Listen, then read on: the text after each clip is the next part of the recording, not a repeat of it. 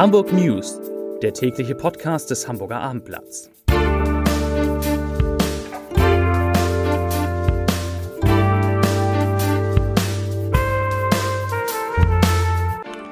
Herzlich willkommen. Mein Name ist Lars Heider und heute geht es um die Zahl der Corona-Neuinfektionen, die in Hamburg durch die Urlaubsrückkehrer wieder deutlich steigt. Weitere Themen: Popstar Zoe Wies singt für den, für den Frieden an ihrer alten Schule.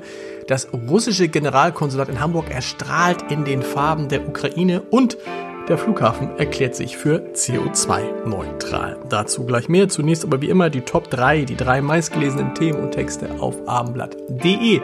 Auf Platz 3 Kopenhagen Coffee Lab expandiert, wo ein neuer Laden eröffnet. Auf Platz 2 Stadt kauft mehr Familienhaus, um es abzureißen. Und auf Platz 1 Hamburgs neue Veloroute. Es fährt ein Rad nach nirgendwo. Das waren die Top 3 auf abendblatt.de.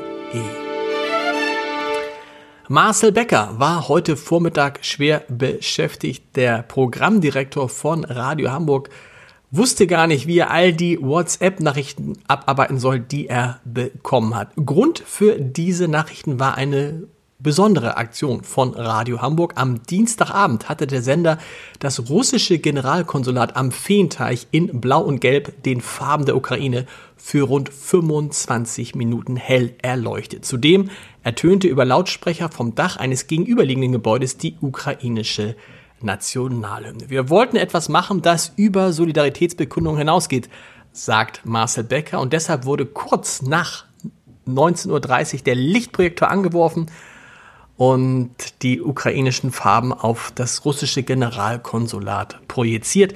Die Konsulatsmitarbeiter haben entsprechend reagiert. Das Team von Radio Hamburg wurde von ihnen gefilmt und Marcel Becker sagt, er muss schon zugeben, dass sich das komisch an gefühlt hat. Auch die vor dem Konsulat stationierten Polizisten hätten vier Streifenwagen zur Verstärkung angefordert, aber weitere Probleme habe es zum Glück nicht gegeben. Eine interessante Aktion. Mit einem Sonderprogramm, und damit bleiben wir bei der Ukraine, in Höhe von 300.000 Euro unterstützt das Hamburger Spendenparlament die Hamburger Ukraine Flüchtlingshilfe. Und dazu sagt der Vorstandsvorsitzende des Spendenparlamentes Uwe Kirchner, ich zitiere, wir gehen in den nächsten Monaten von einem erhöhten Hilfebedarf aus, der weder durch die öffentlich bereitgestellten Mittel noch durch die über die bundesweite Aktion gesammelten Spendengelder gedeckt werden kann. Zitat Ende.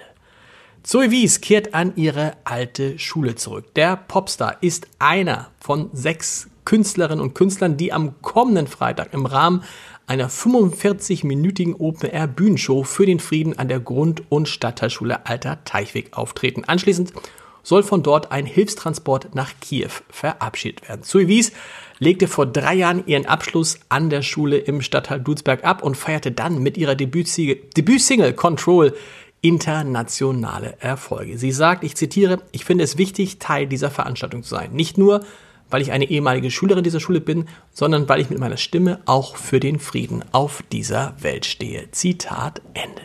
Zu Corona. Heute sind in Hamburg 5489 neue Infektionen gemeldet worden. Das sind fast 2000 Fälle mehr als am Mittwoch vor einer Woche. Man merkt, die Ferien sind zu Ende. Und damit steigt die Inzidenz in Hamburg wieder deutlich und liegt nun bei 1330,4 Neuinfektionen je 100.000 Einwohner in den vergangenen sieben Tagen. Und auch in den Krankenhäusern werden deutlich mehr Menschen behandelt, nämlich 60 mit Covid-19, 60 Menschen mehr als am Freitag vor dem Wochenende. Es sind jetzt 459. 39 davon sind so schwer erkrankt, dass sie intensiv medizinisch versorgt werden müssen. Wenigstens diese Zahl ist seit Wochen relativ stabil. Das Akaplezion Diakonie Klinikum Eimsbüttel muss eine halbe Station auf der Geriatrie schließen. Grund, Mitarbeiter haben aus den Skiferien das Coronavirus mitgebracht, befinden sich jetzt in Quarantäne. Und gleichzeitig ist die Zahl der Patienten mit Corona binnen weniger Tage von 13 auf 21 hochgeschnellt. Gefühlt sei jeder Zweite in der Notaufnahme infiziert gewesen, sagt ein Sprecher des Krankenhauses. Der Flughafen Hamburg hat sich als erster deutscher Airport für CO2-neutral erklärt. Dazu präsentierte die Flughafengesellschaft heute ein nach Kriterien des Europäischen Branchenverbandes ACI ausgestelltes Zertifikat. Seit dem Jahr 2009 habe Hamburg Airport seine jährlichen CO2-Emissionen um knapp 80 Prozent von 40.000 auf 8.700 Tonnen reduziert, heißt es in einer Mitteilung. Um auch den restlichen CO2-Ausstoß vollständig zu kompensieren, muss der Flughafen derzeit noch in hochwertige Ausgleichszertifikate investieren. Das Zertifikat deckt den laufenden Betrieb des Airports selbst ab, nicht den Flugbetrieb, der im Luftverkehr für die allermeisten Emissionen des klimaschädlichen Gases CO2 steht.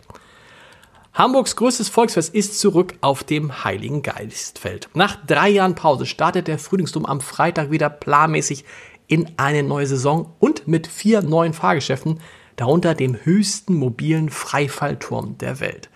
Für den Dombummel ist jetzt kein Impf- oder Testnachweis mehr erforderlich. Der Check-in an den Eingängen entfällt, aber auf dem gesamten Domgelände gilt FFP2 Maskenpflicht ab 14 Jahren und eine 3G-Nachweispflicht für die Sitzplatzgastronomie. Zum Podcast-Tipp des Tages. Olaf Scholz hat in seiner Reaktion auf den Krieg in der Ukraine gezeigt, dass er wirklich führen kann. Aber das reicht dem Politikwissenschaftler Karl Rudolf Korte nicht. Er wünscht sich, dass der Kanzler seine Politik besser erklärt und endlich mehr mit den Bürgerinnen und Bürgern kommuniziert. Korte sagt, ich zitiere, dieses aggressive Schweigen, dieser minimalistische Kommunikationsansatz gepaart mit dem hanseatischen Stoizismus ist schon verwunderlich. Das sagt Karl Rudolf Korte in unserem Podcast Das Scholz Update. Hören Sie mal rein unter www.abendblatt.de slash podcast. Da finden Sie sowieso alle Podcasts des Hamburger Abendblatts. Und Sie wissen ja, es gibt keine Zeitung in Deutschland, die mehr Podcasts hat als wir. Viel Spaß, wir hören uns morgen wieder um 17 Uhr mit den Hamburg News. Bis dahin, tschüss.